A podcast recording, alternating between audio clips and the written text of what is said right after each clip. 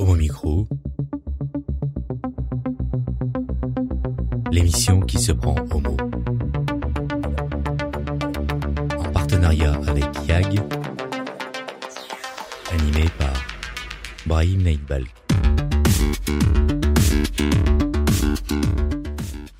Bonsoir à tous, euh, ravi de vous euh, retrouver chaque euh, dernier lundi de chaque mois.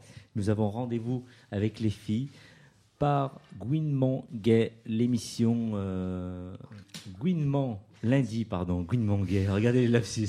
Gouinement lundi. Lapsus révélateur. Même. Lapsus révélateur et les filles qui commencent à réagir. Mais qu'est-ce que tu nous fais, Brahim? C'est bien Gouinement lundi. Ravi d'avoir autour de moi de très ravissantes euh, filles. Hein vous l'approuvez quand même Est-ce qu'il faut le dire? Je désapprouve en tant que féministe ce terme pour me décrire. Aïe aïe aïe. Bon mais bon. Bonjour. Bonjour. Alors, qui es-tu? Donc, je suis Vanessa de Castro de l'association Fier.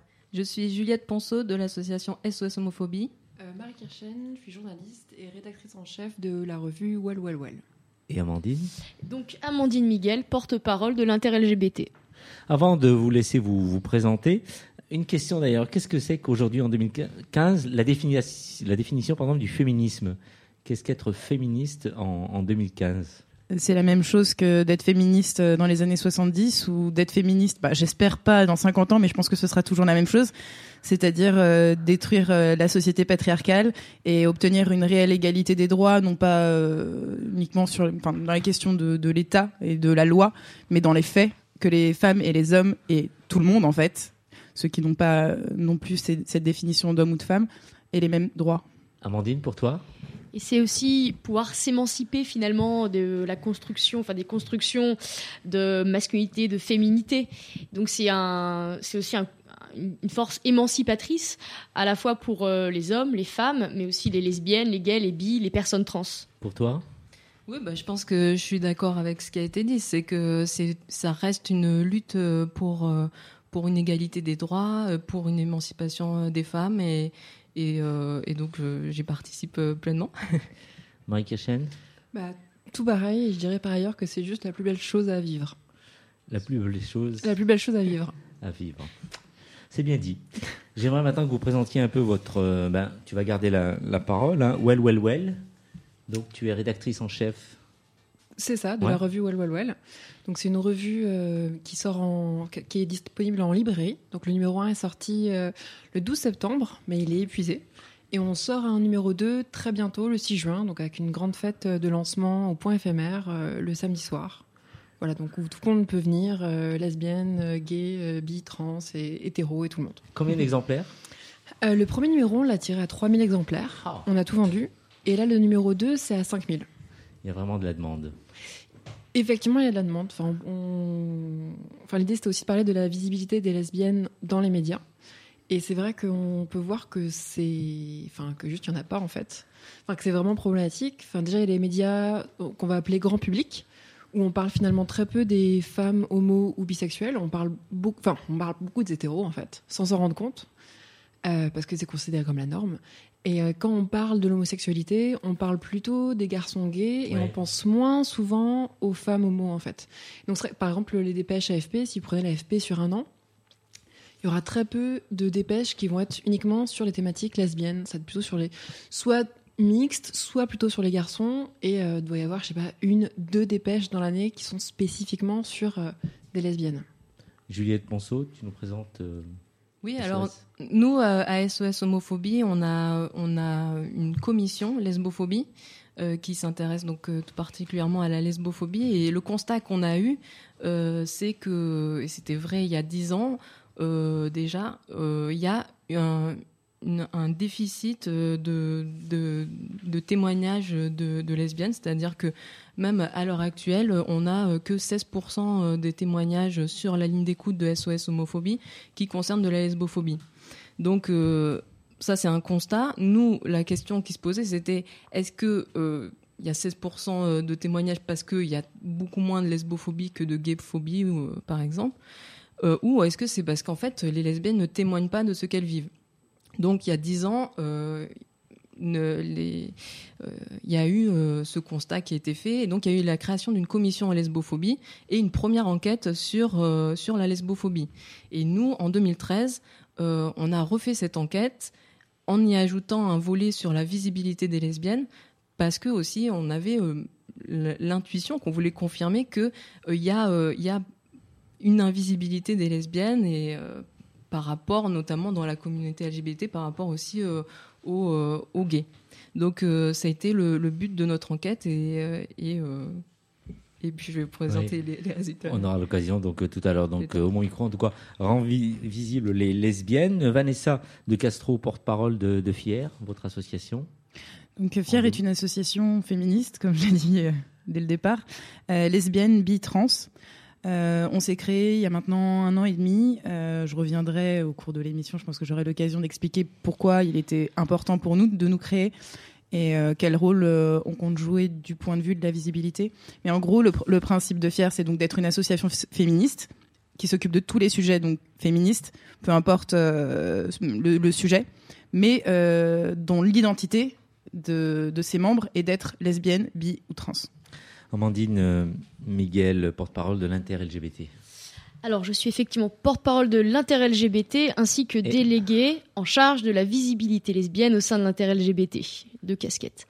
Alors, l'inter-LGBT, c'est une inter-associative, donc euh, lesbienne, gay, bi et trans, qui regroupe une soixantaine d'associations très différentes, à la fois euh, politique, euh, culturelle, etc., etc., etc.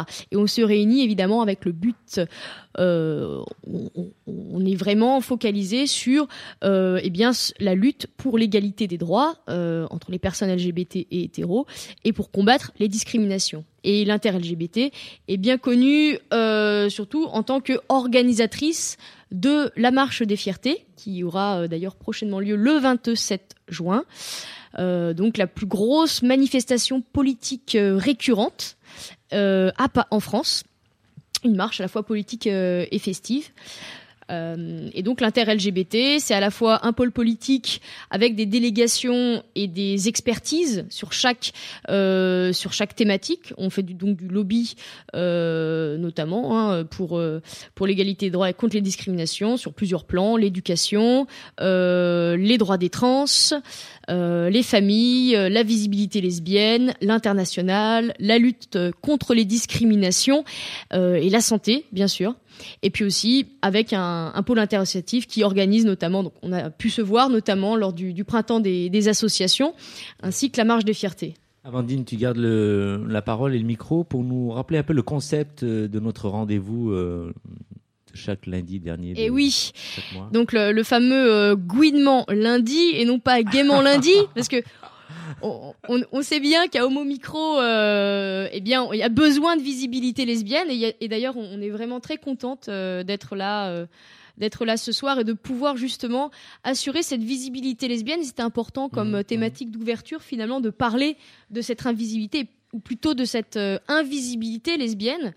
et donc c'est aussi à nous de participer de créer cet événement. Donc ça sera Gouinement lundi, et c'est le dernier lundi de chaque mois, avec des thématiques différentes. Aujourd'hui, c'est euh, l'invisibilité lesbienne, mais on compte bien parler après euh, bien de sexe, de culture euh, et de plein, plein d'autres choses, parce qu'il y a énormément de choses à parler, avec à chaque fois des, des invités différentes. Et je remercie toutes les invités d'être présentes ce soir. Homo Micro, l'émission qui se prend homo. Alors on démarre donc cette émission donc avec euh, des chiffres. SOS Homophobie donc a publié récemment un rapport euh, en ce qui concerne la visibilité lesbienne. Alors euh, des informations de de ce côté-là. Oui, alors donc comme je disais, cette enquête, elle comporte deux volets, un volet sur la lesbophobie et un volet sur la visibilité des lesbiennes. on a fait cette enquête en 2013 euh, et on a eu plus de 7100 répondantes. Euh, on les a interrogées en particulier donc sur euh, sur leur visibilité, alors en déclinant suivant quatre types de visibilité la visibilité par la parole, la visibilité par les gestes, la visibilité par l'engagement associatif et culturel et la visibilité par le look. Et donc, sans surprise, ça a été déjà un petit peu dit, on, peut plutôt parler euh, de d'invisibilité que de visibilité. Et je dirais, en fait, c'est euh, c'est, on a l'impression, euh, quand, si on fait un, résumé quoi, de, des chiffres qu'on, que je vais présenter, c'est il y a globalement une invisibilité, à part quand les lesbiennes se sentent dans un milieu favorable. et donc, c'est par exemple lorsqu'on leur demande avec qui elles parlent de leur orientation sexuelle, on a euh, plutôt une invisibilité mise à part avec euh, leurs amis. Donc là, on a par exemple une majorité euh, de, répondantes qui en parlent à tous leurs amis, alors que si on prend le milieu professionnel, il y en a de l'ordre de d'un cinquième qui en parle à, tous leurs collègues. Pareil pour la famille, c'est un quart des répondantes qui en parlent à tous les membres de leur famille. Donc on voit que la, leur parole, la contrôle, elles font, euh, elles font attention euh, au milieu dans lequel elles sont. Par exemple, quand on leur demande pour euh, comment elles s'affichent dans l'espace public, est-ce qu'elles vont prendre la main de leur partenaire ou l'embrasser en, public, dans les espaces publics? Eh bien, en fait, la plus de la moitié d'entre elles disent oui, mais ça dépend du contexte. Donc, elles vont privilégier des espaces dans lesquels elles se sentent en sécurité, donc euh, des événements communautaires, euh, par exemple. Euh, Comment ces filles, ces lesbiennes, ont été interpellées donc pour l'enquête? Donc l'enquête s'est déroulée de mars à juillet 2013. elle a été disponible sur le site de SOS Homophobie mhm. et aussi on a été nombreuses et nombreux à aller sur des stands d'événements pour, pour diffuser l'enquête et euh, en face à face euh, avec, euh, avec des personnes intéressées pour, pour y répondre. Voilà, c'est une enquête qui a été quand même assez bien relayée dans les médias et certains médias généralistes. même si c'est vrai que voilà, Marie le rappelait, ça reste quand même rare d'avoir des articles de presse sur, sur les lesbiennes. Donc on a été quand même contente d'avoir un minimum de visibilité de notre enquête au moins. Et, euh, euh, donc plus de 7000 répondantes, c'est assez, euh, c'est assez bien. C'est une enquête qui a été donc diffusée sur toute la France. Et sur toute la France, oui, oui, on a fait attention d'avoir pas trop de, de, répondantes uniquement en région Île-de-France. Donc on a eu, je crois, 30%, 30 des répondantes qui venaient d'Île-de-France et puis le reste, voilà, essayer d'avoir une sorte de représentativité quand même des lesbiennes, même si on a conscience quand même que notre enquête euh, voilà, a été quand même globalement diffusée sur, euh, plutôt sur, euh, sur Internet. Donc on a quand même une part importante de, jeunes répondantes, plutôt étudiantes, mais on a essayé quand même de, toucher un, public assez divers et justement en allant sur des stands pour que ce ne soit pas qu'une enquête sur Internet et qui touche un public jeune. Euh, qui a du mal en règle, générale de se rendre euh, visible? Ce sont les plus jeunes, les moins jeunes On peut trouver de tout aujourd'hui?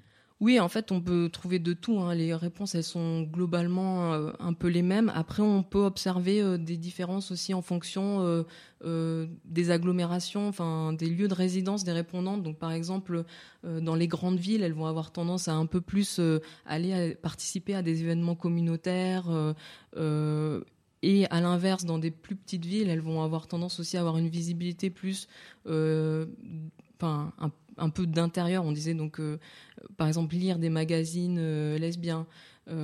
donc, mais par contre, après, on a des résultats qui sont parfois aussi contre-intuitifs. On se dit, oui, dans des grandes agglomérations, on va avoir une visibilité ben, plus simple parce que c'est plus c'est plus facile, euh, les, les, mentalités sont plus ouvertes. Et en fait, non, on a, on a euh, dans euh, notre enquête, le, résultat inverse, c'est qu'il n'y a pas une parole qui est plus libérée qu'on soit mmh, mmh. résident dans une grande ville plutôt que dans une petite, petite agglomération.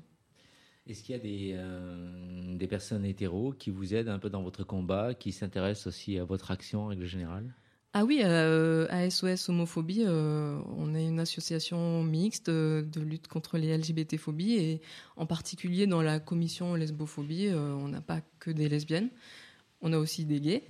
Mhm. Et oui, en fait, on est, enfin, il n'y a pas de, je pense pas que la lesbophobie, et j'espère, enfin heureusement, que c'est pas c'est pas uniquement les, lesbiennes qui vont se sentir concernées et qui vont qui vont essayer de, de lutter contre. Quoi.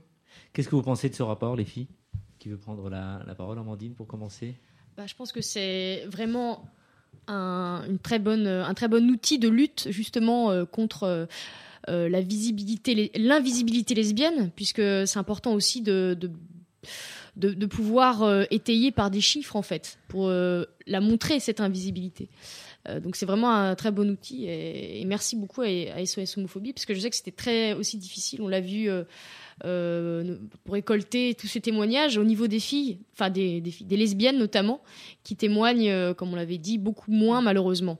Et malheureux, je le pense parce que, enfin, c'est sans doute déjà parce que hum, elle-même, cette invisibilité, cette lesbophobie, elle peut être aussi intériorisée et ne pas être forcément euh, euh, perçue. Donc ça, c'est important de la visibiliser. Et puis aussi, souvent, euh, les lesbiennes ne vont pas forcément se sentir concernées quand on a, quand justement, on, va parler, ben, eh bien, par exemple, d'homophobie, où effectivement, malheureusement, hein, dans la société, avec cette neutralité masculine, on va plutôt penser que ça s'adresse seulement aux gays. Et d'où l'importance aussi de parler de la lesbophobie, cette, euh, cette double euh, violence, à la fois sexiste et homophobe euh, à l'égard des, des lesbiennes. On a toujours l'impression, Juliette, qu'il n'y en a toujours tout- que pour les garçons, en règle générale. D'où ça vient, ça? Bah, en fait, c'est ce que disait euh, Amandine. C'est vrai que je l'ai pas rappelé, mais on avait aussi un volet euh, lesbophobie parce que, comme je disais, il y a finalement très peu euh, de d'appels euh, de, et de témoignages de, de lesbophobie. Mais en fait, on a 59% euh, des répondantes qui euh, ont témoigné de lesbophobie dans notre enquête. Ouais, ouais. Donc on voit bien que effectivement c'est il y a une sous-déclaration, une sous-visibilisation euh, de la lesbophobie et peut-être parce que effectivement en fait ce terme de lesbophobie intériorisée, moi j'y crois vraiment parce que c'est euh, ce qu'on voit sur tous les stands qu'on fait nous à, à la, commission lesbophobie. Ça commence assez souvent toujours par euh, ah non moi j'ai jamais vécu de lesbophobie et puis en fait, on, commence à parler et on, déroule euh, une histoire. Et en fait, il y a, y a toujours eu un cas dans sa famille, euh, dans la rue, euh, enfin, euh, de euh, un acte de lesbophobie euh, vécu et de manière récente. Et donc, euh, c'est vrai que voilà, c'est important de, de le visibiliser et de- de- d'en faire prendre conscience euh, aussi. Vanessa? Oui, en fait, ça, ça- ça pose vraiment la question de, de l'identification, enfin, pour identifier ce qu'est la lesbophobie. Et comme le disait Amandine, la particularité de la lesbophobie, c'est donc de mêler le sexisme, et c'est difficile parfois de démêler les remarques euh, sexistes euh, des remarques lesbophobes. Enfin, les, deux sont tellement liés que parfois on on sait plus si c'est parce qu'on est une femme ou si c'est parce qu'on est une lesbienne ou voilà. C'est des fois c'est difficile aussi de d'avoir conscience de ça et au-delà de ça. euh, quand on est victime de sexisme aussi depuis toujours, on a aussi tellement l'habitude de- d'in- d'intégrer euh, certaines choses et notamment aussi même de, de moduler son comportement et euh, les rues par lesquelles on passe et, euh, et puis aussi les sujets qu'on évite avec certains membres de notre famille, etc. Que au final cette cette acceptation, enf- enfin j'aime pas ce terme, mais presque une banalisation, enfin on trouvait ça presque vraiment ordinaire et av- avoir l'habitude, oui, Ouais. c'est vraiment Ouais. toujours du, du sexisme ordinaire. Que peut-être euh, les hommes sont moins confrontés à ça parce que au moment où ils se prennent euh, cette homophobie, euh, ils se sont pas pris le sexisme avant aussi. Je pense qu'il y a un terrain aussi qui est préparé euh, chez, chez ces femmes. Amandine souhaite réagir. C'est vrai, puisque en fait, je pense que la, la, vraiment, la première étape incontournable, c'est de conscientiser euh, les personnes. Conscientiser que, eh bien, elles sont victimes de lesbophobie ou bien de sexisme, parce que tout ça, c'est euh, même en tant que même les femmes qui ne sont pas forcément homosexuelles, c'est déjà une première chose très difficile. Et aussi, ce qui être, euh, ce qui est important, c'est de définir aussi ce que c'est que la lesbophobie, puisque c'est assez vaste. Ça va à la fois eh bien, de la négation de l'homosexualité d'une femme, euh, des moqueries, euh, des insultes, Mhm, euh, mhm, des agressions physiques, des agressions sexuelles, euh, des, on- malheureusement des viols correctifs, hein, c'est-à-dire pour punir entre guillemets euh, la personne euh, d'être euh, euh, homosexuelle, enfin d'être lesbienne et de la remettre entre guillemets dans le droit chemin. C'est un véritable fléau, notamment euh, en Afrique du Sud, euh, et ça peut aller euh, eh bien ju- jusqu'au meurtre. Une réaction de la part de Marie Kirsen Bah, l'en- L'enquête, euh, je l'ai lue en entier et c'est vrai que c'est vraiment un super outil. C'est la première fois qu'il y a une enquête aussi euh, riche qui couvre euh, autant de domaines et c'est enfin, vraiment une vraie source d'informations extrêmement intéressante pour pour les journalistes. Les lesbiennes en général, elles ont du mal à être visibles dans la cellule familiale, dans la société ou les deux ensemble? Qu'est-ce qu'on peut dire à ce sujet-là Bah, enfin, euh, elles sont, oui, euh, dans toutes les sphères, quoi. Euh, comme, enfin, ce que je disais en introduction, c'est que il y a vraiment que dans les cas où elles se sentent en sécurité pour en, pour en parler, donc en particulier avec leurs amis ou dans des lieux communautaires, des événements lesbiens, qu'elles vont, qu'elles vont en parler librement et pas se sentir forcément euh, enfin sous, sous une menace euh, quelconque quoi. Ouais. Euh, et c'est- enfin c'est ce que je disais sur euh, sur la visibilité par les gestes vraiment euh, euh, nous on a posé la question euh, donc est-ce qu'elles euh, se elles tiennent la main de leur partenaire ou elles l'embrassent en public? Et la réponse majoritaire c'est oui mais ça dépend du contexte et euh, et quelle est euh, la réponse qu'elle qu'elle nous donne ensuite c'est si je le fais pas c'est par peur des réactions hostiles Ouais. Ouais. donc euh, on voit bien que euh, et nous c'est ce qu'on a essayé aussi de, de- de faire, c'est euh, chercher à, à voir l'existence d'un lien entre visibilité ou invisibilité et lesbophobie. Et en fait les deux les deux sont liés quoi. Il y a quand on nous on a enfin c'est vraiment une approche quantitative mais on a juste vu que les, euh, les répondantes qui étaient les plus visibles avaient un peu plus de risque d'être euh, euh, victimes de lesbophobie. En fait, on voit bien que euh, il y a peut-être aussi des stratégies, enfin voilà, cette façon de s'invisibiliser aussi, euh, c'est euh, euh, peut-être une stratégie pour euh, pour se prémunir euh, d'une éventuelle lesbophobie. Ouais. Depuis que les, les féministes euh, luttent et combattent, et, euh, elles ont quand même malgré tout fait changer un peu le, le regard de l'homme, j'espère. Est-ce que les hommes ont évolué? Ça, c'est une question qui s'adresse à tous. Et d'abord à l'association Fier. Alors là, j'avoue que cette question me laisse. Euh, Alors, c'est-à-dire, en fait, nous, on s'adresse pas aux hommes déjà, Ouais, on s'adresse à la société dans l'ensemble, et euh, notre notre but, c'est de c'est de détruire euh, cette société euh, telle qu'elle est, c'est-à-dire une société patriarcale, et on donc on ne s'adresse, enfin. si on s'adresse à la société dans l'ensemble. Oui. Euh, bien sûr, les hommes les hommes sont le groupe dominé, euh, dominant, pardon. Ouais. Quel lapsus qui n'est absolument pas révélateur de ce que je pense. Euh, mais la question, c'est pas de savoir si les hommes ont changé ou pas. Déjà, les hommes ne changent pas tout seuls. Les hommes sont élevés d'une certaine manière, comme les femmes sont élevées d'une certaine manière. Il se trouve que la société est divisée en, enfin, elle est divisée de plein de manières, mais là, en un groupe dominé, un groupe dominant, c'est le principe de la société patriarcale. Donc, il y a eu des évolutions. Les femmes ont obtenu des droits parce qu'elles se sont battues pour les avoir. On est très loin de, l'égalité, mais c'est quand je parlais d'égalité, j'étais un euh, m'attendais pas à cette question dès le départ là sur le féminisme, mais euh, il s'agit pas uniquement, bien sûr, d'une égalité de, droits. Enfin, c'est vraiment euh, de, changer totalement, profondément la société. Et ça, d'ailleurs, ça, change aussi tout sur la question de, des LGBT-phobies en général. On y reviendra, je pense. Juliette, d'autres chiffres pour terminer? Ouais, non, ça va. Je pense que j'ai dit euh, l'essentiel, mais euh, je compléterai au fur et à Ouais. mesure. Tu restes avec nous pour Oui. la suite de l'émission. Homo Micro, l'émission qui se prend homo. Amandine, on passe à la musique. Qu'est-ce que tu nous proposes? Qu'est-ce que vous nous proposez comme euh, premier Alors comme premier morceau, on va euh, vous amener le Tigre avec Deceptation. Alors le Tigre, c'était un, super euh, groupe de, eh bien de, Riot Girls qui viennent de New York, euh, qui était très en vogue dans les années notamment euh, 90 et début 2000 aussi. Groupe féministe. Ça, c'est Ah. important de le dire. Et puis aussi, petit euh, clin d'œil à Well, Well, Well, puisque bon, là, on va écouter Deceptation, mais c'est aussi euh, une euh, de leurs chansons, Well, Well, Well, euh, en hommage. C'est plutôt le contraire, en fait, je pense. C'est la revue, enfin le nom de la revue, est plutôt un hommage au titre Oui. du, du groupe. On demandera tout à l'heure à Pierrick qui est avec nous, qui réalise bien sûr l'émission, de nous donner une note concernant le, le son qu'on va écouter et son commentaire aussi. Who took the bomb?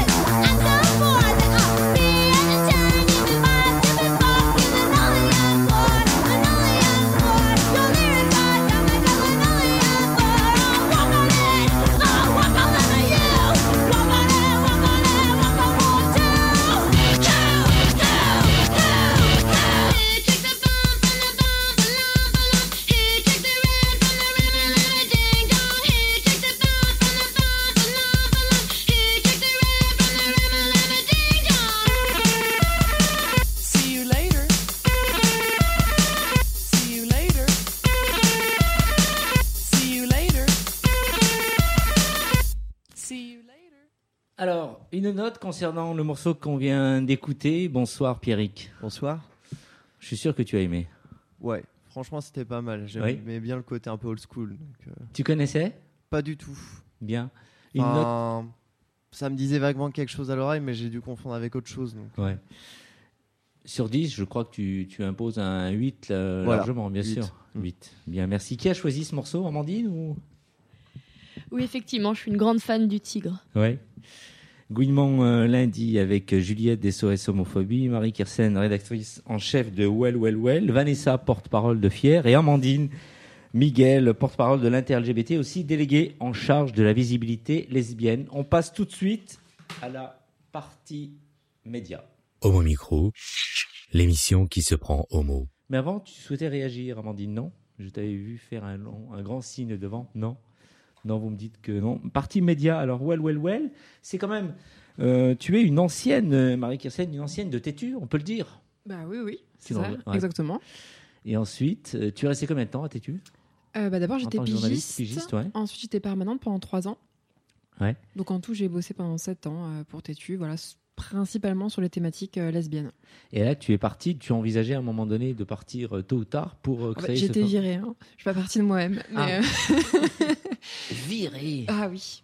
Euh, bah, il y a eu un plan social en fait Ouais. euh, suite au rachat du magazine et, euh, et le en fait je m'occupais de tue.com donc Mhm. était la, la- en fait sur le, le magazine papier était vraiment euh, consacré aux, aux garçons mais par contre sur internet il y avait tetu.com TTU et TTUE.com pour euh, les femmes euh, lesbiennes et bi.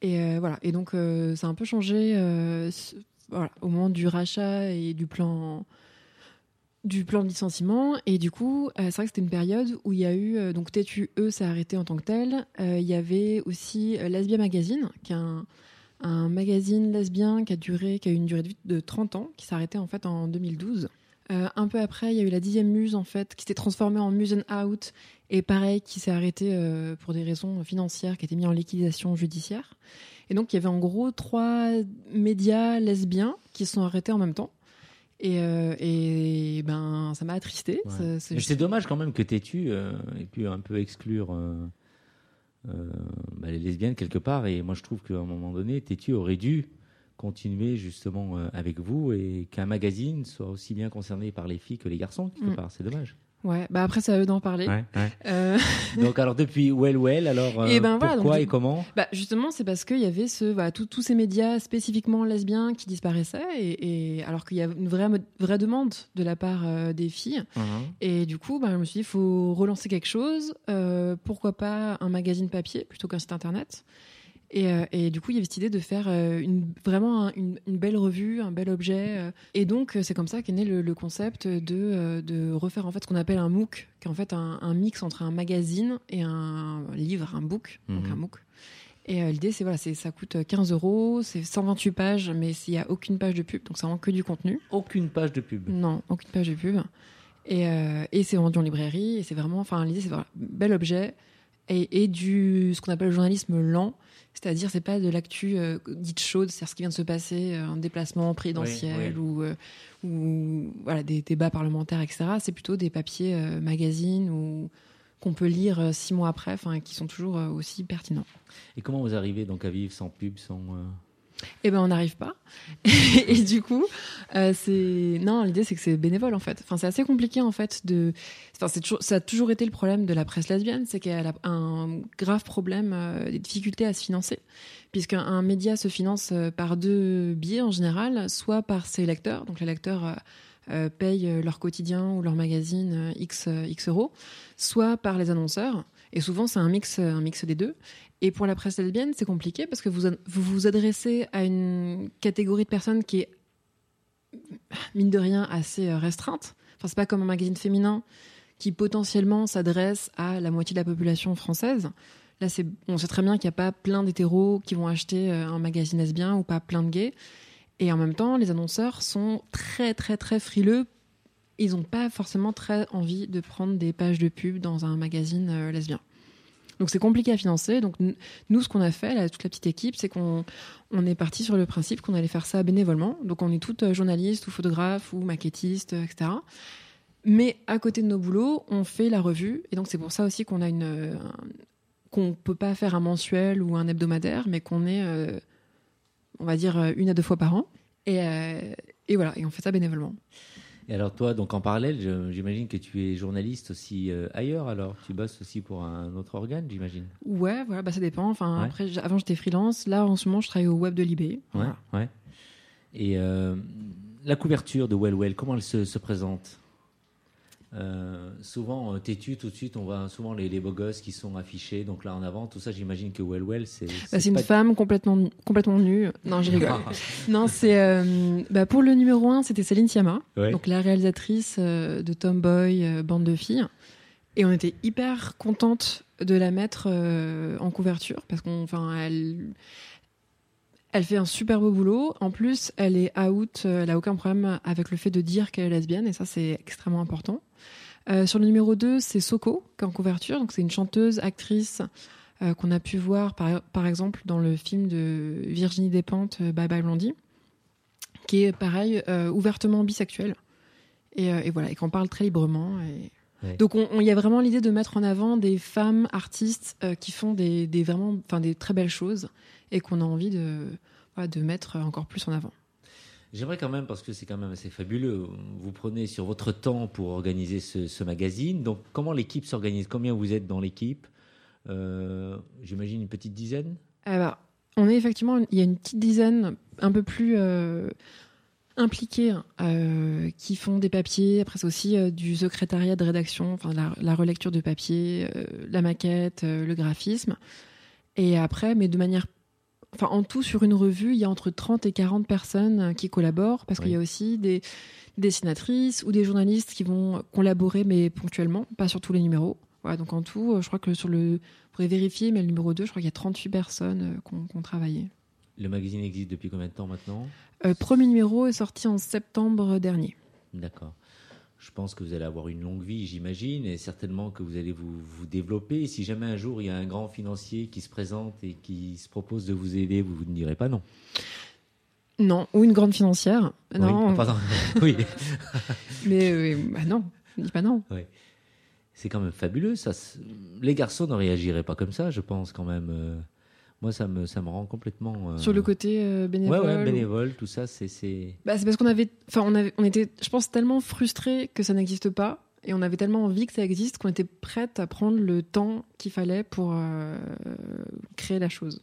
Et avant, qu'est-ce qui existait? Donc, on en a un peu parlé tout à l'heure, comme, euh, comme magazine euh, qui s'intéresse aux filles. Alors, il y a quand même eu donc euh, Lesbia Magazine qui a duré 30 ans, enfin, ce qui est quand même assez fou, assez fou. Et là, pareil aussi, c'était bénévole. C'est-à-dire pas forcément des journalistes qui le faisaient, c'était des militantes. Il y a eu La Dixième Muse également, qui a duré 10 ans, qui arrêtée en 2000 2013.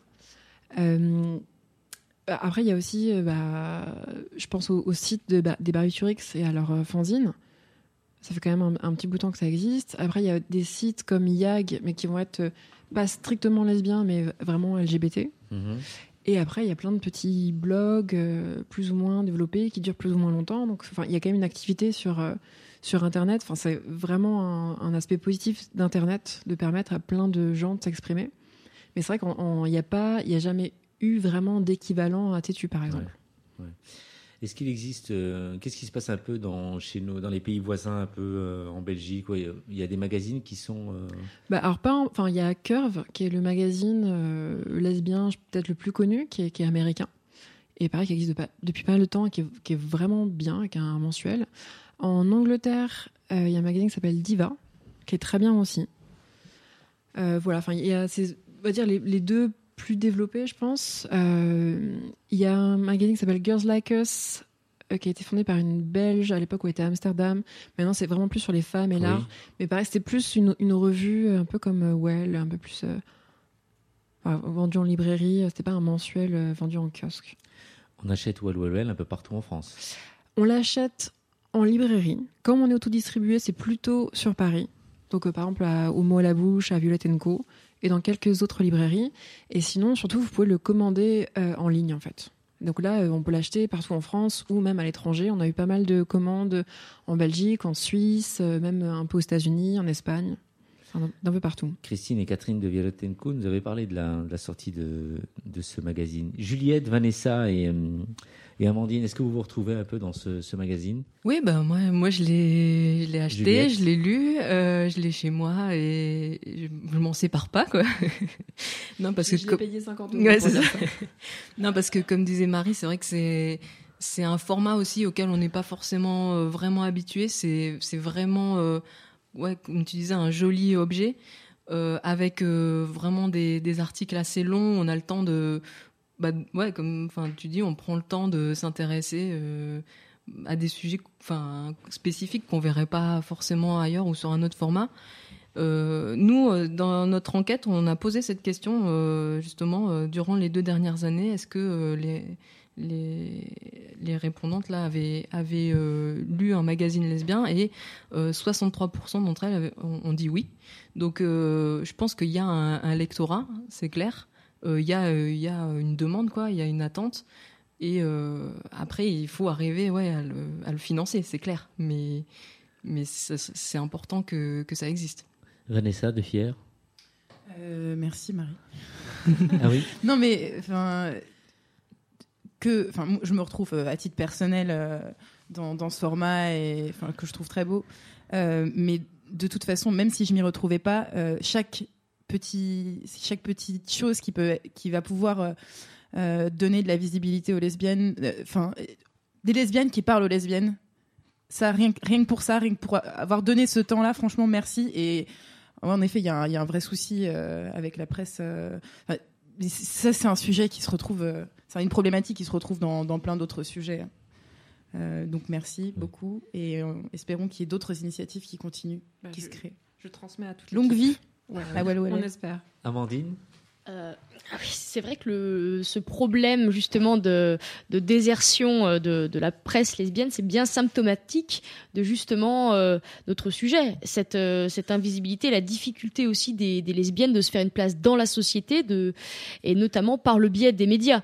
Parce que notamment, euh, les médias ont aussi un rôle euh, d'influence euh, sur justement euh, la manière, enfin les représentations du monde, sa manière d'être au monde, et le fait de ne pas aussi être euh, et avoir notre presse, ça, hum, ça ne peut que euh, euh, accentuer cette invisibilité. Et donc heureusement qu'on a eu euh, ce- cette petite équipe de, de professionnels bénévoles pour faire euh, pour faire cela parce que sinon ça on ce serait malheureusement une euh, euh, une invisibilisation d'autant plus euh, dramatique. Et on parlait tout à l'heure euh, du coup est-ce que les euh, justement des garçons les gays auraient euh, justement se seraient lancés en fait dans, ce genre de euh, d'entreprise? Alors Premièrement, bah non, parce que justement, ils n'ont pas ils, n'ont pas cette euh, nécessité-là, euh, puisque on a quand même énormément,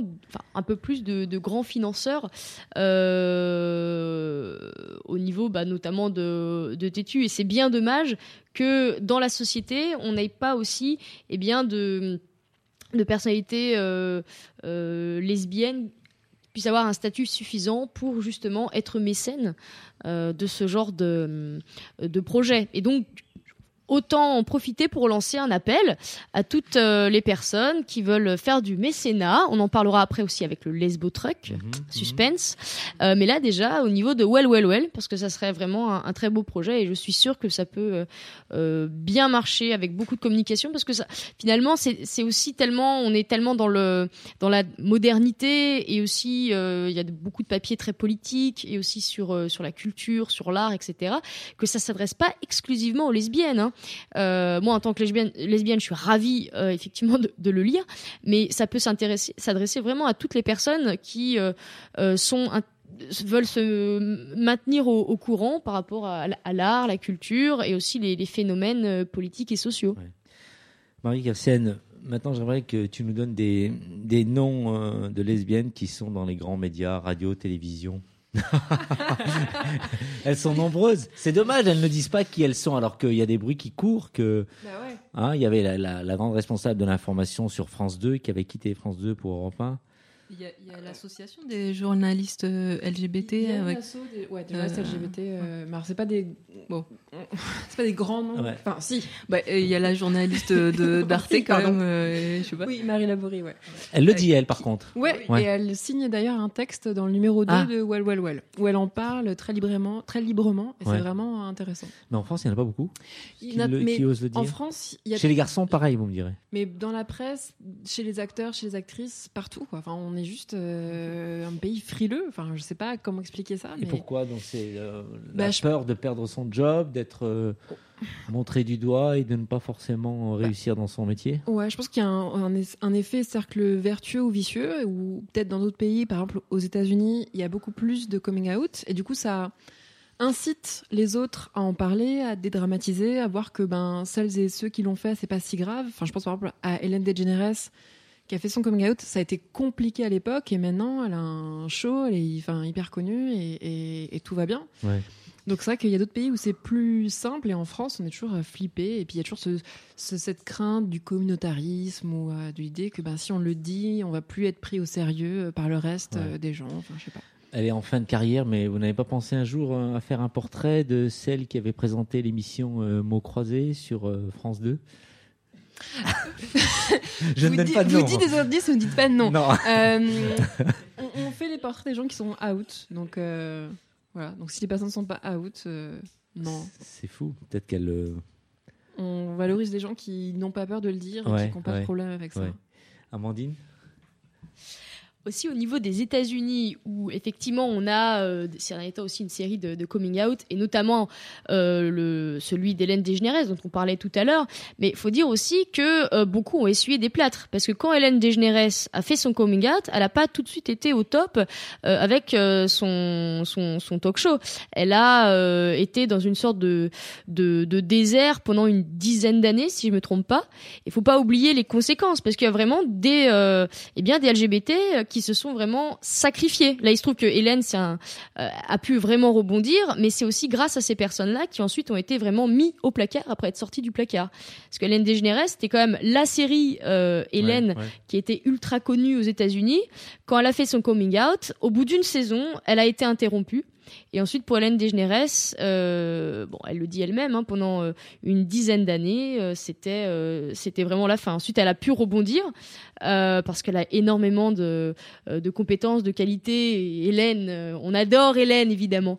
Et je voulais parler aussi d'une autre Hélène, Hélène Page, Mhm. puisque justement c'était l'année dernière où elle a fait son, son coming out.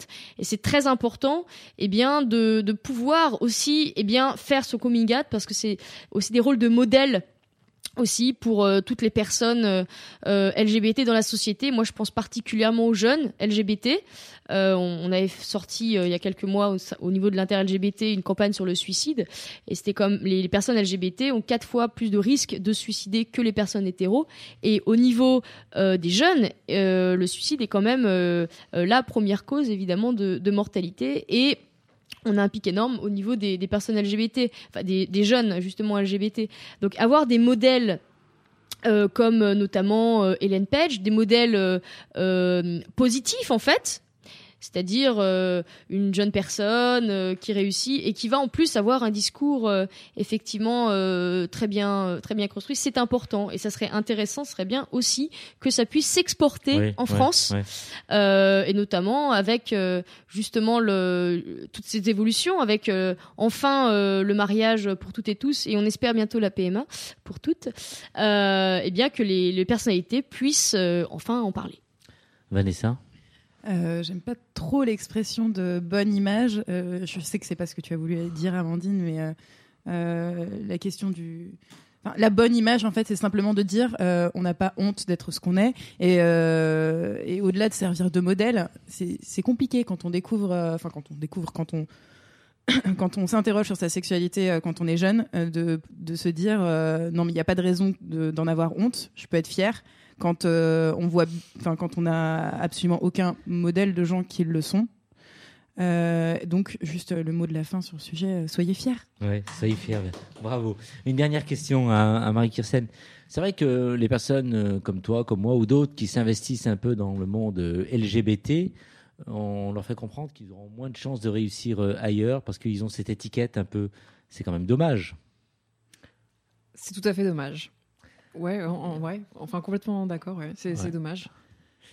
Et euh, est-ce que ça peut évoluer? Est-ce qu'on peut aller vers euh, une évolution dans ce domaine-là et qu'un jour ou l'autre, eh bien, même si on s'implique euh, dans le mouvement LGBT, on peut trouver un jour sa chance euh, dans une chaîne de radio ou télévision enfin, généraliste et qu'on peut quand même s'aventurer dans le métier sans forcément avoir des barrières devant soi? Bah, je pense, enfin après, il y a quand même. je- on parlait de Marie Laborie tout à l'heure. Elle a quand même euh, été animatrice sur Pink TV et après, ça l'a pas empêché maintenant de co-animer euh, le, le JT d'Arte. Donc euh, il y a aussi des carrières qui sont justement des exemples et qui montrent que ça peut très bien se passer. Marie Kirsen bientôt qui présentera le journal de 20h sur TF1 dans quelques années. Non, Non. pas TF1. Pourquoi pas dans France 2 alors? Arte. Arte, oui. Pourquoi pas, moi? Non, Je te pas- bien, Je vais pas sincèrement. remplacer Marie Laborie. Mais France 2, allez. France 2. Merci pour cette euh, page euh, média. Homo Micro, l'émission qui se prend homo. Côté musique, euh, qu'est-ce que vous nous proposez maintenant, Amandine? Alors maintenant justement, donc on a écouté le, Tigre tout à l'heure. Euh, maintenant on va écouter un, autre groupe qui s'appelle Men. Et Men, ce qui est intéressant, c'est que c'est piloté par J.D. Sanson, qui était dans le groupe Le Tigre auparavant. Euh, qui, nous a fait connaître cette euh, masculinité féminine, enfin cette euh, en fait, finalement ce non-genre avec euh, donc le prochain titre ça va être Off Our Backs.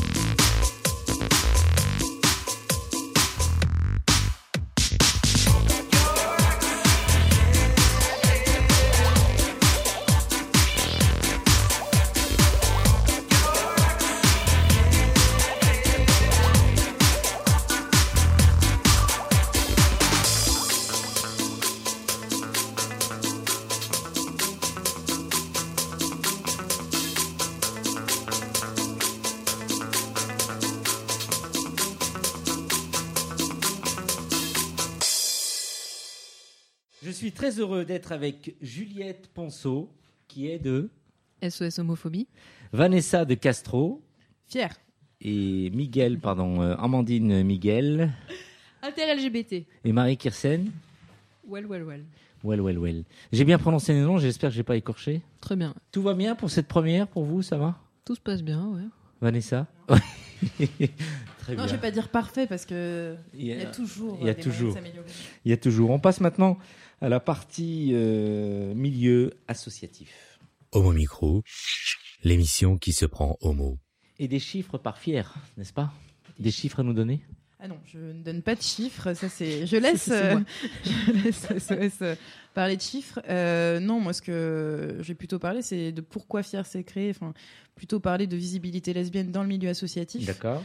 Fier a un an et demi et quand on quand on s'est créé, on s'est créé aussi parce qu'on ne trouvait pas notre place dans le milieu associatif existant. Euh, donc on est, je rappelle, on est une association féministe. Quand on trouve pas sa place, comment ça se passe en général? C'est-à-dire on tourne en rond, on frappe euh, à la porte de plein d'associations qui finissent par nous faire comprendre que on n'a pas notre place. Comment ça se passe concrètement? Non mais je vais y venir, je vais y venir. Ouais.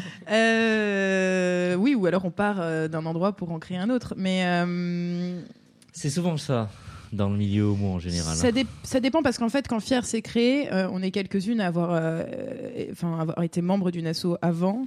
Euh, mais en fait, au moment où on s'est créé, on a été rejointe par beaucoup, beaucoup de, de pas que de jeunes d'ailleurs, mais euh, notamment des jeunes qui ne savaient, enfin, de jeunes féministes qui ne savaient pas où aller dans le milieu associatif en fait. En gros, dans le milieu féministe, il y a une certaine euh, difficulté à faire euh, à faire sa place. Enfin, c'est pas uniquement faire sa place en tant que lesbienne, euh, c'est vraiment de considérer que le fait d'être lesbienne n'est pas une question pri- privée, une question d'ordre sexuel, mais à totalement à voir avec notre féminisme en fait. Et euh, de ne pas être noyé dans. euh, je dis ça parce qu'il y a énormément de lesbiennes, notamment, qui sont féministes depuis des années dans le milieu associatif. Donc je n'oute personne, c'est pas le principe euh, du tout de, de fier, mais qui ne. Tout le monde sait qu'elles sont lesbiennes, mais elles ne le disent pas, elles ne le revendiquent absolument pas comme étant un élément important de leur identité. Donc ça, il y, y a cette partie-là. Il y a une autre partie qui est que quand vous êtes uniquement représenté par euh, par des femmes hétéros dans le milieu associatif, dans un milieu, enfin dans une asso ou, un collectif, euh, vous ne vous sentez pas représenté et euh, vous ne vous ne pouvez pas l'être réellement. Mais de la même manière, Fier est une association lesbienne bi-trans et actuellement, les deux porte-paroles sont lesbiennes. C'est un problème pour nous. On va espérer le faire changer dans, dans, les, dans les mois qui viennent, quand appel, au, appel aux bénévoles. Euh, mais euh, c'est important d'être représenté aussi, euh, de se représenter. Et comme on parlait des médias, c'est vraiment le, lien, le lien est le même on n'a pas la même manière de voir les choses quand on est une féministe hétéro que quand on est une féministe lesbienne qui ut- utilise le fait d'être lesbienne comme, comme outil d'analyse de son féminisme. Je ne sais pas si c'est très clair ce que je viens de dire, mais euh, enfin, je vais, je vais pas me lancer sur une tirade sur le, le, le, fémi- le, le lesbianisme politique, mais euh, Pourquoi pas? Ouais, non, il faudrait plus que 20 minutes là, je pense. Mais euh, simplement pour dire que euh, on était euh, on- vraiment, on a été déçus, on a été un certain nombre déçus d'associations féministes généralistes. Et, et en fait, on a eu envie de créer quelque chose où on parle, où on se bat pour toutes les femmes euh, et pour changer la société, donc pour tout le monde, mais on met les femmes en premier. Ouais. Et mais en tant que en tant que ce qu'on est, c'est-à-dire lesbienne bi-trans. Il y a des lesbiennes bi-trans au sein de Fier. Donc euh, c'est une jeune association donc qui comporte combien de personnes euh, dans le mouvement? Alors euh, là, on a repris euh, en début d'année. J'ai plus les chiffres en tête. Je sais qu'on a fini l'an dernier euh, avec 70 adhérentes. Euh, maintenant, euh, il y en a qui viennent de temps en temps. On se réunit euh, une fois par semaine. Ça fait beaucoup de réunions. Oui. Et après, il y a un noyau dur qui travaille plus plus régulièrement. Je pense qu'on doit être autour d'une trentaine vraiment vraiment active. Et c'est quoi le problème alors chez les lesbiennes qui ne vous suivent pas ou que vous avez du mal à suivre C'est parce qu'elles sont trop anciennes, trop. Trop ancienne. Non. Précisez Ils sont pas vraiment propos. de, pas vraiment de votre génération, pas la même vision des, des choses euh, dans le combat, non? Non, pas du tout, parce que sinon ça veut dire qu'on aurait des milliers avec Ouais. toutes les jeunes qui Ouais. ne militent pas. Enfin, si c'était vraiment euh, la question, euh, non, je pense que, mais ça, c'est c'est un constat que je fais plus généralement dans le milieu associatif LGBT. Je pense que et, ça me semble être encore pire depuis le mariage. J'ai l'impression que tout le monde a arrêté totalement de se battre et que voilà, tout, tout est, tout est bon, tout, tout va bien. Chez les hommes, pareil aussi, effectivement. Oui, mais voilà, c'est pour ça que je, je constate ça. Il suffit de voir euh, les derniers rassemblements qu'il y a pu avoir. euh, Il y a- il y, a plus beaucoup de mobilisation, donc je pense que c'est aussi lié à ça. Et puis après, euh, euh, mais de la même manière, on est une association féministe, donc il faut aussi avoir conscience que euh, non, le sexisme euh, existe toujours en fait. Ouais, ouais. On n'a pas arrêté le sexisme avec le droit de vote des femmes. euh, ça, c'est Vous partagez euh, le même point de vue, Amandine, Juliette et euh, Marie-Kirsten Euh, bah, oui, évidemment, tout à fait, puisque euh, au niveau des lesbiennes, on, on en parlait en fait, le- pour revenir euh, sur ce qu'on disait tout à l'heure, où justement, au niveau des lesbiennes, la on doit combattre euh, aussi cette lesbophobie, qui est cette conjugaison entre sexisme et homophobie. Et c'est pour ça que déjà, par euh, intrinsèquement, en fait, les lesbiennes sont déjà entre deux chaises. C'est-à-dire à la fois euh, au niveau du féminisme, puisque en tant que femme, elles doivent ne serait-ce que se battre pour des enjeux féministes, hein, droit à disposer de leur propre corps, euh, euh, droit aussi d'être dans l'espace public euh, sans se faire insulter, agresser euh, ou, ou rejeter. Donc il y a tous ces enjeux en tant que femme où elles doivent effectivement se battre, et puis en tant aussi qu'homosexuelles. Euh, avec des problématiques spécifiques qui euh, ne sont pas forcément aussi euh, que ne rencontrent pas des féministes euh, euh, hétérosexuels. Euh, on avait bon effectivement le, le, le mariage, mais il y a cette la lesbophobie d'être en couple avec une autre femme et aussi la possibilité d'avoir accès à la PMA. La PMA qui aujourd'hui est autorisée à une, avec pour une femme qui est en couple avec un homme, mais qui n'est toujours pas autorisée pour une femme en couple avec une femme. Donc ce qui est une discrimination honteuse. Et donc la grosse le, gros problème en fait, c'est la difficulté à visibiliser les enjeux lesbiens. Mais au niveau des deux chaises, à la fois au niveau du féminisme, puisqu'on voit très bien dans les assauts féministes, eh bien, euh, on a toujours on a évidemment beaucoup de lesbiennes qui vont pas forcément aussi dire qu'elles le sont, comme euh, le disait tout à l'heure Vanessa. Euh, mais eh bien, les lesbiennes, les féministes hétérosexuelles vont pas considérer les enjeux lesbiens comme une priorité, en fait. Et c'est la même chose au niveau des associations LGBT, puisque eh bien, euh, les associations LGBT sont pas des des, des, des îlots en fait euh, complètement euh, euh, eh bien éloignés euh, du, du, du patriarcat. On retrouve les mêmes, en fait, la même domination masculine qui peut être consciente ou inconsciente. On a évidemment une, une grande place, euh, enfin que, que prennent les les hommes. Et euh, beaucoup de lesbiennes ont intériorisé le fait, voilà, de malheureusement dû à leur éducation, de se mettre en retrait, de pas forcément prendre la place, et souvent, eh bien, de euh, ne pas euh, parler, ne pas visibiliser leur enjeu. Donc, c'est aussi très difficile de visibiliser, de se visibiliser en tant que lesbienne dans les associations LGBT, mais aussi de visibiliser nos propres enjeux. Et juste pour terminer aussi une petite chose, là, ce qui est intéressant, c'est qu'on a quand même une ébullition euh, intéressante de cette nouvelle génération, puisque on a toujours eu finalement dans l'histoire euh, beaucoup de lesbiennes, hein, à la fois dans le milieu féministe, euh, qui étaient souvent figures de lance d'ailleurs, euh, et aussi dans les milieux LGBT, mais qui ne se battaient pas pour elles-mêmes, puisqu'au niveau du de- des mouvements féministes, elles se battaient surtout, eh bien, euh, pour le combat principal, qui est quand même l'IVG, pour la possibilité, enfin, de disposer de son corps librement. Donc, elles s'étaient mises entre, entre parenthèses. Et au niveau du mouvement LGBT, on rappelle notamment le phare, le Front euh, d'action révolutionnaire qui était en fait euh, énormément sous influence lesbienne et où elles se sont malheureusement retirées à cause notamment du sexisme. Eh bien, elles sont aussi battues pour des enjeux qui les concernaient pas, euh, mais pour le, mais très importants évidemment, hein, tels que le, VIH euh, lors de l'apparition euh, de cette de cette tragédie. Mais finalement, les lesbiennes ne sont jamais battues pour leurs propres enjeux et pour elles-mêmes, par elles-mêmes. Et c'est important avec la PMA qui est vraiment un symbole au niveau des lesbiennes, parce que c'est pas l'idée c'est pas de que toutes les lesbiennes euh, vont faire leur, PMA, mais c'est symbolique vraiment au niveau des combats pour une fois euh, qui concerne vraiment le, les lesbiennes. Et là, on est vraiment dans un, une sorte de transition où enfin les lesbiennes se prennent en main et au niveau à la fois euh, féminisme et à la fois euh, LGBT. Et c'est très important justement d'avoir, euh, et je termine avec ça, une association comme Fier dans ce paysage associatif qui est à mi-chemin entre justement féminisme et LBT. Elle pourrait rejoindre l'association Fier, Amandine, Vanessa, avec ce qu'on vient d'entendre. Oui, Amandine, euh, vu que tu as présenté Fier en long en large, je pense que tu pourrais rejoindre Fier. C'est une bonne Oui. idée, je vais pas. réfléchir. Oui. Autre chose à rajouter, Vanessa?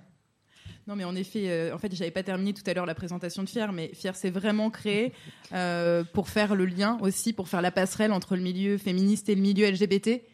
Et, euh, et voilà, parce que c'est ce que j'évoquais tout à l'heure quand je parlais de, du lien entre le sexisme et, les LGBT-phobies, au-delà de, de la spécificité de la lesbophobie euh, et l'articulation sexisme-homophobie, euh, l'homophobie même dirigée contre des hommes est aussi liée à cette question du sexisme, à cette question de l'homme étant actif, une femme est passive, et la sexualité ne peut être vue que de cette manière-là. Et c'est le même principe que la négation de la sexualité entre femmes, c'est que sans pénis, pas de sexualité.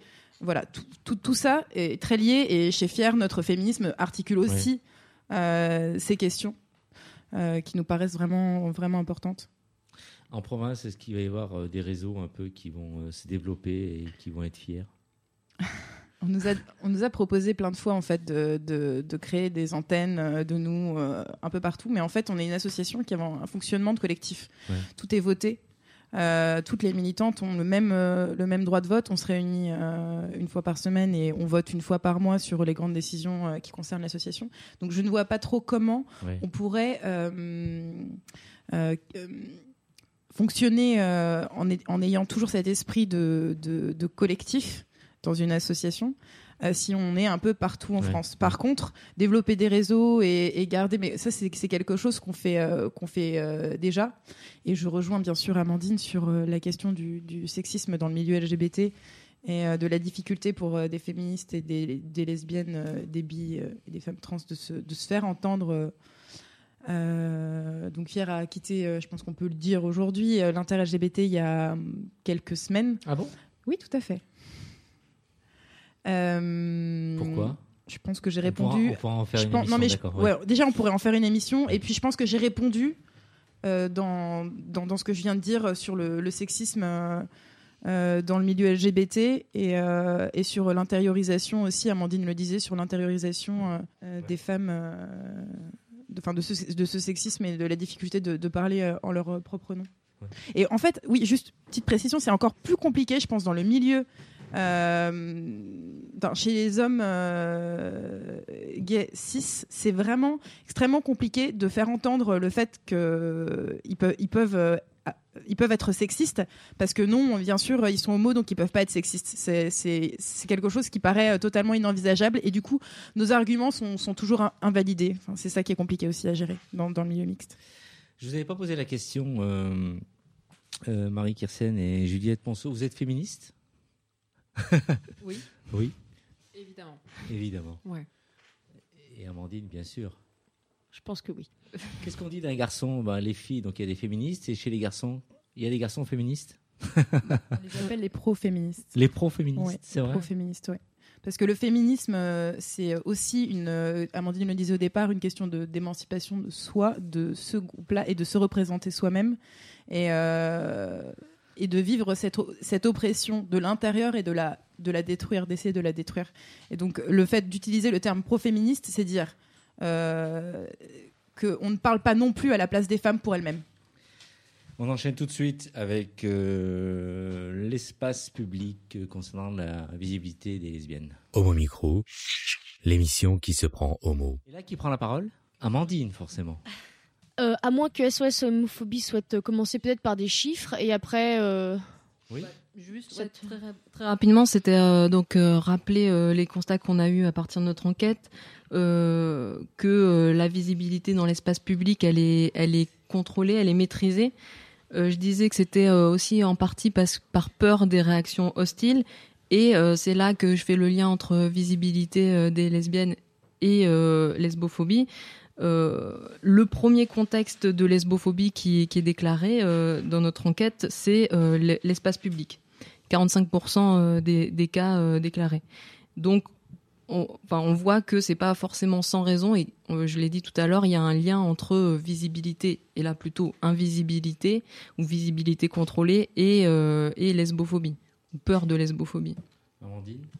Alors, au niveau justement, pour combattre cette, euh, cette lesbophobie et pour assurer cette visibilité, euh, moi je voulais parler en fait d'un projet euh, qui a été mis en place au sein de la Marche des Fiertés. C'est le Lesbo Truck, le seul char lesbien de la Marche des Fiertés de Paris. Qui donc un projet qui est porté par trois associations Fuck the Name, Fier et Cinéfable et hum, ce projet est né en fait suite enfin, ces trois associations ainsi que des, personnes euh, physiques hein, et des bénévoles qui, souhaitent aussi s'impliquer dans, ce projet-là. Donc c'est né en fait lors de l'annonce de la pause euh, des Gwyn com- comme un camion. Donc les Gwyn comme un camion, elles avaient déjà monté leur association suite euh, eh bien, au constat qu'il y avait depuis quelques années au sein de la Marche des Fiertés aucun char lesbien. Et au niveau de l'espace public, euh, lorsqu'on est dans la plus grosse euh, manifestation politique récurrente, j'en parlais tout à l'heure, euh, et notamment LGBT, c'est vraiment symptomatique de l'absence de visibilité lesbienne dans, la, dans, la marche des fiertés. Puisque c'est justement un moment où on peut enfin prendre la rue et aussi revendiquer et évidemment visibiliser nos revendications. Alors ce, ce Lesbo Truck, euh, repose euh, sur des partenariats. Donc on, a heureusement des, partenaires qui soutiennent notre projet et je remercie euh, au passage les établissements lesbiens et lesbiennes friendly comme euh, le Barouf, la Mutinerie, le 3W. Ainsi que ce, projet est aussi repose pour une grande part sur du financement qui, qui provient d'un crowdfunding en ligne basé donc sur un appel aux dons donc euh, le site du pot commun et vous pourrez euh, d'ailleurs retrouver toutes ces informations sur la page Facebook du Lesbo Truck. Il suffit juste de, de taper euh, Truck. Et je, je parle vraiment au niveau du don parce que ça, malheureusement, euh, c'est, il faut le dire, ça, ça passe par, par ça ce, ce projet puisque la location d'un char et tout ce qui va avec, c'est vraiment extrêmement cher. Et ces trois associations n'ont pas euh, d'énormes fonds. Donc ça va se passer vraiment sur la solidarité. Donc j'appelle vraiment toutes les personnes euh, qui nous écoutent ici à aller sur la page Facebook du Lesbo Truck et puis à, à pouvoir aussi eh bien donner un petit peu selon ses moyens euh, pour pouvoir assurer ce projet. Et juste pour terminer, on aura euh, il y a plusieurs événements qui sont organisés au soutien autour et en soutien du Lesbo Truck et le prochain c'est ce dimanche, le dimanche 31 mai à 16h, il y aura un match de roller derby organisé par les rollers derby Panthère qui affronteront les gueuses de Pigalle au stade Saint-Gratien. On retrouve évidemment toutes les informations sur la page Facebook. C'est en 95. Alors oui, exactement. Donc c'est à une petite vingtaine de, euh, minutes euh, de RER euh, à partir de, Paris. Donc ça permet aussi, dans ce beau dimanche prin- printanier, de pouvoir un petit peu fuir la pollution parisienne. Donc c'est très bien ce match de roller derby. Donc il est vraiment tous les bénéfices seront pour le Lesbo Truck. C'est une entrée qui se fait sur don et on vous attend également pour faire deux soirées avec nous. La première, c'est le 7 juin à partir de 18h. Il y aura un fuck off tea au café tomate au bénéfice du Lesbo Truck. Et puis enfin, on, terminera par une très grosse soirée. Et là, on vous attend vraiment euh, nombreuses et nombreux le 12 juin qui est la soirée Lesbo Truck d'AX Art Coming à la maison, métro Colonel Fabien. Donc soyez euh, évidemment nombreuses et nombreux à nous soutenir et puis à être derrière euh, le char de la visibilité lesbienne, le Lesbo Truck. Ça fait plaisir. Donc les garçons sont invités, c'est fabuleux. Alors, les soirées sont non mixtes, évidemment. Donc, euh, toutes les personnes qui souhaitent soutenir le Lesbo sont. Sont euh, Excusez-moi, j'ai fait un lapsus. qui est peut-être révélateur, je sais pas. hein. Euh, les, les, les- toutes les soirées sont mixtes. Euh, donc, effectivement, les garçons ou les non-garçons, les gender X ou autres, tout le monde, vraiment, est bienvenu pour venir faire la fête avec nous. Parce que, aussi, c'est. Je parlais d'un tremplin revendicatif hein, pour la PMA, contre la lesbophobie et tout ça. Mais le Lesbo Truck, il y aura aussi beaucoup, une très bonne. Enfin, de la musique, de la de l'ambiance et une ambiance festive. Parce que c'est important aussi pour nous de faire la fête. Les lesbiennes savent bien, très bien faire la fête. On le savait, ça, c'est vrai. Il, faudrait- il va falloir m'inviter. Il faudrait que je participe à une de vos soirées où je serai euh, invité, j'espère, très bientôt. Alors, euh, moi, je t'invite à la grosse soirée du 12 juin, la soirée Lesbo Truck à la maison, métro Colonel Fabien. À deux pas d'ici. En plus, tu vas venir juste après, justement, le Homo Micro. Homo Micro, l'émission qui se prend homo. Nous a rejoint Myriam Donassis, mais en fait, vous connaissiez. Bonsoir Myriam. Bonsoir. Ça fait plaisir de, de t'accueillir. On se tutoie ici. Hein. Oui, oui, Hein pas de problème. Alors, tu connais tout le monde Non, je connais Non, pas tu- tout le monde. Amandine Je connais Amandine, ouais. Oui. Ouais. Tu ne connais pas euh, Marie Kirsen Non, absolument. Juliette non plus Non plus. Et Vanessa Non plus. Non plus. Alors, avant que tu n'arrives, j'ai parlé de, de ton documentaire Histoire belge. Vous connaissiez les filles Moi, je l'avais euh, effectivement vu, euh, notamment au sein de, de Cinépable. Et euh, c'était vraiment fantastique. hein. Et je la remercie d'ailleurs pour ce documentaire. Qui est- pardon, mais Euh, ce documentaire. C'est oulala, une fiction. excuse-moi. En fait, je suis là pour un documentaire ce soir, mais ça, Ah c'est une fiction. Oui, Mais j'avais en tête en fait euh, Histoire belge, qui est une fiction qui est magnifique. Mais le documentaire, je ne l'ai pas vu. Excusez-moi. Alors, rappelle-nous un peu, Histoire belge, euh, ça parle de, de quoi avant de parler de ton projet de Alors, documentaire, Myriam? Bah, ce dont elle parle, euh, c'est effectivement un, court métrage qui date d'il y a trois ans maintenant, qui avait été diffusé euh, entre autres à Cinéfable et dans Oser le féminisme également, dans, dans une manifestation. Euh, ça raconte l'histoire de deux femmes, dont euh, l'une a un désir d'enfant et une compagne non. Et puis, je dirais que celle qui a ce désir l'emporte sur les deux, on va dire ça comme ça, dans les grandes lignes. Et évidemment, bah, ça s'appelle Histoire belge, c'est-à-dire que ce n'est pas seulement une boutade, c'est une histoire vraie. Et c'est une balade euh, qui amène l'héroïne principale à évidemment s'adresser à un pays où la PMA est autorisée, à savoir la Belgique. Avant de nous parler de ton projet de, de documentaire, tu, tu es auteur-réalisatrice. J'aimerais que tu nous parles un peu de ton parcours. Alors moi, je suis autodidacte à la base, bien que je me sois formée euh, au fur et à mesure sur le terrain. Voilà, je suis née en, province à Nancy, et puis je suis venue avec l'intention de faire du cinéma. Donc là, j'ai fait euh, pour le moment 11 courts-métrages de fiction. Et je prépare un projet de long métrage qui est donc la suite d'Histoire belge, ou je dirais l'entièreté d'Histoire belge, voilà, avec un producteur qui est belge. Et c'est ce même producteur qui m'a proposé d'initier un projet documentaire qui s'appelle On ne fait pas un enfant sous la couette. Voilà, On ne fait pas un enfant, c'est un bon titre ça. merci. On ne fait pas un enfant sous la couette. Alors en quoi ça consiste? C'est quoi? Euh, comme euh, projet? Qu'est-ce que tu comptes y mettre euh, dedans Comment euh, C'est un, doc- c'est un 52 minutes. C'est un 52 minutes, Mhm. oui, tout à fait. À, à- à moins que d'un coup il y ait une explosion totale de témoignages, hein, on ne sait pas. Euh, c'est un projet documentaire qui se. Euh, Enfin, ma volonté, c'est de l'étendre sur l'Europe entière hein, et, Ouais. et de ne pas rester sur la France. Et c'est de donner la parole, en fait, à des familles, qu'elles soient euh, mono, hétéro et homo euh, parentales. Et elles ont toutes pour point commun de ne pas avoir fait un enfant sous la couette. hein. C'est-à-dire que ça parle de l'infertilité des couples bah, qui soient évidemment homosexuels, où ça va de soi, c'est-à-dire que deux femmes ont beau faire l'amour un certain nombre de fois, ça ne marche pas, je ne sais pas pourquoi, et les hommes c'est pareil.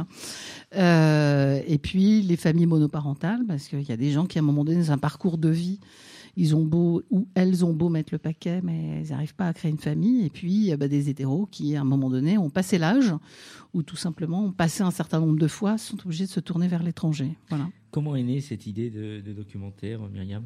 Bah, c'est un peu le, le parcours euh, logique euh, quand on a un projet de long métrage qui parle de la PMA. Mhm. Euh, je dirais que je me suis intéressée forcément à, à étendre encore un peu plus, d'ouvrir un petit peu plus, euh, parce que parfois de faire des choses qu'on on appelle dans le jargon de la production segmentante, Mhm, mhm. euh, ça exclut euh, pas mal de gens.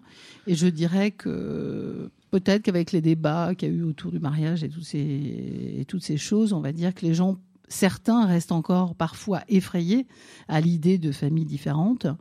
Et l'idée, c'est de montrer qu'il n'y a, rien d'effrayant. Et puis, euh, voilà, de, on va dire, vulgariser, accompagner euh, ceux qui, qui pourraient avoir peur de ça, entre guillemets, leur dire, mais attendez, euh, ça existe et ça va. Ouais. voilà. Avant de revenir euh, vers toi, Myriam, je m'adresse là aux filles. Est-ce qu'il y a eu des documentaires de fait sur ce sujet-là Est-ce qu'il y a une culture dans ce domaine-là qui s'est déjà développée? Est-ce qu'il y a des choses qui ont été déjà vues Non? Il n'y a rien qui vous vient en tête? Il y a eu, alors moi je vais Il eu, répondre, ouais. il y a eu, il y a eu des choses et il y aura toujours parce que c'est pas un sujet qui, qui est aujourd'hui euh, tout neuf. hein.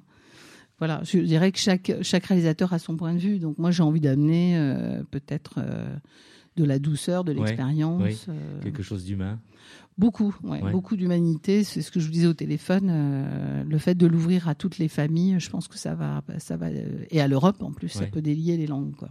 Vanessa? Il y a des choses qui ont été faites, il y a des choses qui vont continuer à être, à être faites sur le sujet. Euh, ce qui m'intéresse aussi, c'est en effet le, le point de vue, parce qu'il y a des documentaires aussi récemment, euh, qui, notamment il y en a eu un qui a suivi plusieurs familles et euh, des, des, familles, euh, enfin des, femmes en parcours PMA, euh, un couple de femmes en parcours PMA euh, sur, la, télévision publique. Il y a aussi qui, qui, qui filme et quel est le regard et qu'est-ce que cette personne veut montrer aussi de ça, parce qu'il y a toujours une subjectivité, il y a un point de vue et, euh, et on reparlait, enfin moi ça me refait penser au premier sujet, la visibilité des lesbiennes dans les médias. C'est aussi bien que des femmes qui ont vécu ça, ou en tout cas qui, peuvent le comprendre, le, le fassent, parce que je pense que c'est pas le même point, point de vue que quand on le fait de l'extérieur. Un appel. Euh, Effectivement, c'est euh, comment dirais-je, à un moment donné la légitimité, on va dire à partir du moment où j'ai fait histoire belge et que c'est inspiré d'une autobiographie. hein, voilà, moi je suis à l'aise. Après, je vais, c'est pas un film sur moi, donc voilà, donc euh, Oui. je suis fraîchement maman, Oui. donc euh, voilà, mais ça c'est mon histoire personnelle. Mais c'est vrai que j'ai envie de, comment on pourrait dire ça, de douceur, voilà, en gros, et d'amener les choses avec euh, sérénité, de donner la parole. C'est un film qui se fait entièrement au lit. Euh, c'est la particularité de ce documentaire. Entièrement je, je- Entièrement. C'est-à-dire je couche avec tout le monde, comme ça c'est réglé. Euh, Ah ouais, c'est sympa, quand même. Voilà, euh, tous les interviews se font au lit. Euh, et puisque c'est finalement pas l'endroit où l'enfant se fait, je me suis dit, bon, on peut y aller. voilà, on va faire un film ensemble, à défaut de faire des bébés. euh, voilà, mais c'est c'est vrai que j'ai envie d'amener beaucoup de. Après, c'est pas. Ça n'est pas une propagande euh, pour la PMA, hein, qui est pas de malentendu. C'est-à-dire que je pense qu'il y aura des parcours. Il n'y a pas de contrepoint, par contre, clairement. C'est-à-dire que je ne vais pas euh, commencer à prendre des gens qui montent dans les autocars et qui déboulent des banderoles. Ah ouais, Euh, J'y ai pensé, pour être honnête, mais j'ai pas envie d'aller là-dedans. J'ai envie de douceur. Et si à un moment donné je veux un deuxième volet, j'irai faire un deuxième volet. Oui, quoi. oui. Mais voilà. Donc effectivement, il faut que je fasse quand même attention de ne pas montrer que tout est angélique. Donc dans les parcours, ce qui m'intéresse dans les parcours de vie, les gens vont avoir rencontré des, des obstacles, parce que ne serait-ce que quitter son pays pour de toute façon euh, faire appel à la PMA, au-delà du plaisir touristique qu'on peut y trouver, que ce soit en, en Espagne ou en Belgique, c'est quand même quitter son pays. Donc ça, ça touche ces trois familles, enfin ces trois types de familles déjà. Donc je veux voir ce qu'elles vont avoir en commun. Ouais. Euh, J'ai fait déjà une interview, par exemple, d'une euh, famille monoparentale euh, là récemment à Barcelone.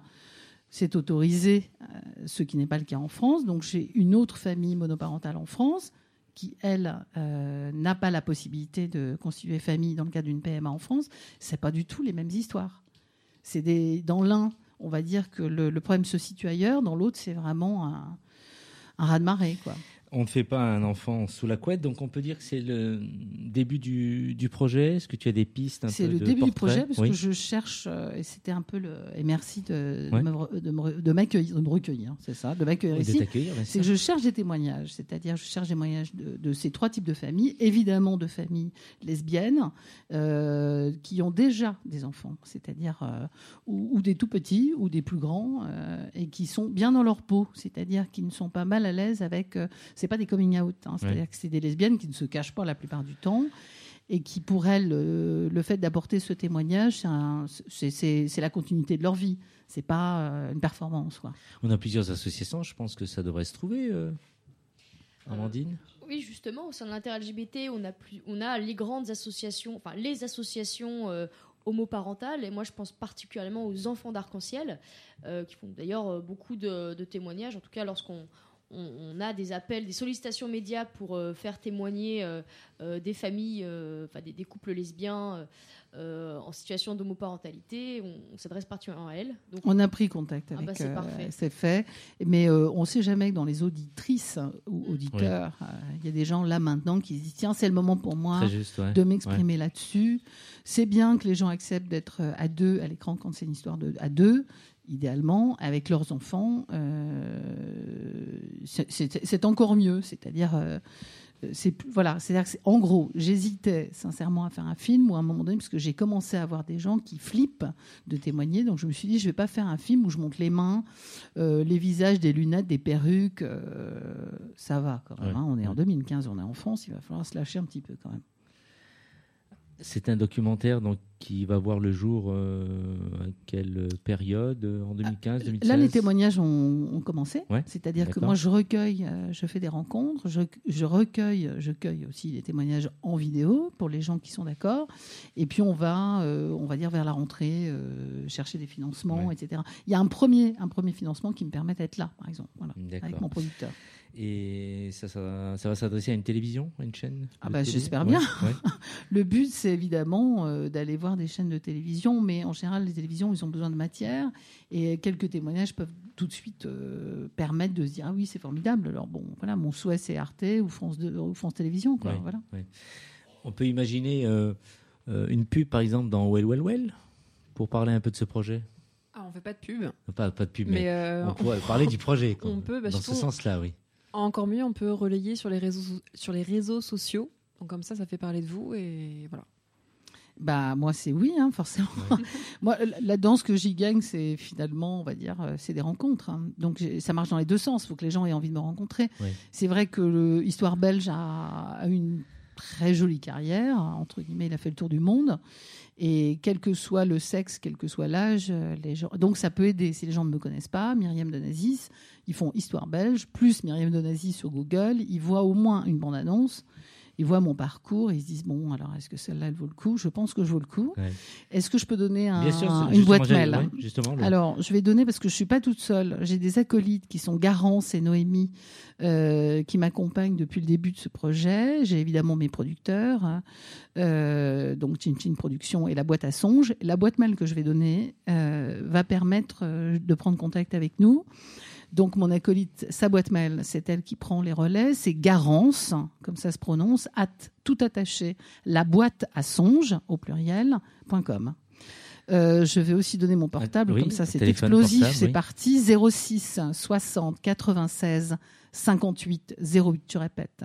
06 60 96 58 08. Et Myriam de Nazis, on trouve tout sur le net de toute façon. Ouais. Voilà. Tu réalises des documentaires toujours dans cette thématique ou euh, Ah bah non. Oui. Non, non, comme tous les cinéastes, je m'intéresse à autre chose. Ouais. Euh, là, je prépare un autre projet documentaire avec la Fémis euh, qui n'a rien à voir. Donc, euh, non, ça, c'est un sujet qui me, qui me touche et qui me tient à cœur. Donc, j'espère y mettre euh, toute la douceur. Mais euh, non, ça serait très monotache, hein, sinon. Voilà. Myriam, tu reviendras donc nous parler de, de ton projet et nous donner un peu des nouvelles. hein. Oui, avec plaisir. Quand tu veux, la porte est ouverte, bien sûr. hein. D'accord. Je reviens donc aux filles. Donc ça se termine pour, pour nous ce soir. On se retrouve le dernier lundi de juin. Ce sera juste après la marche des fiertés.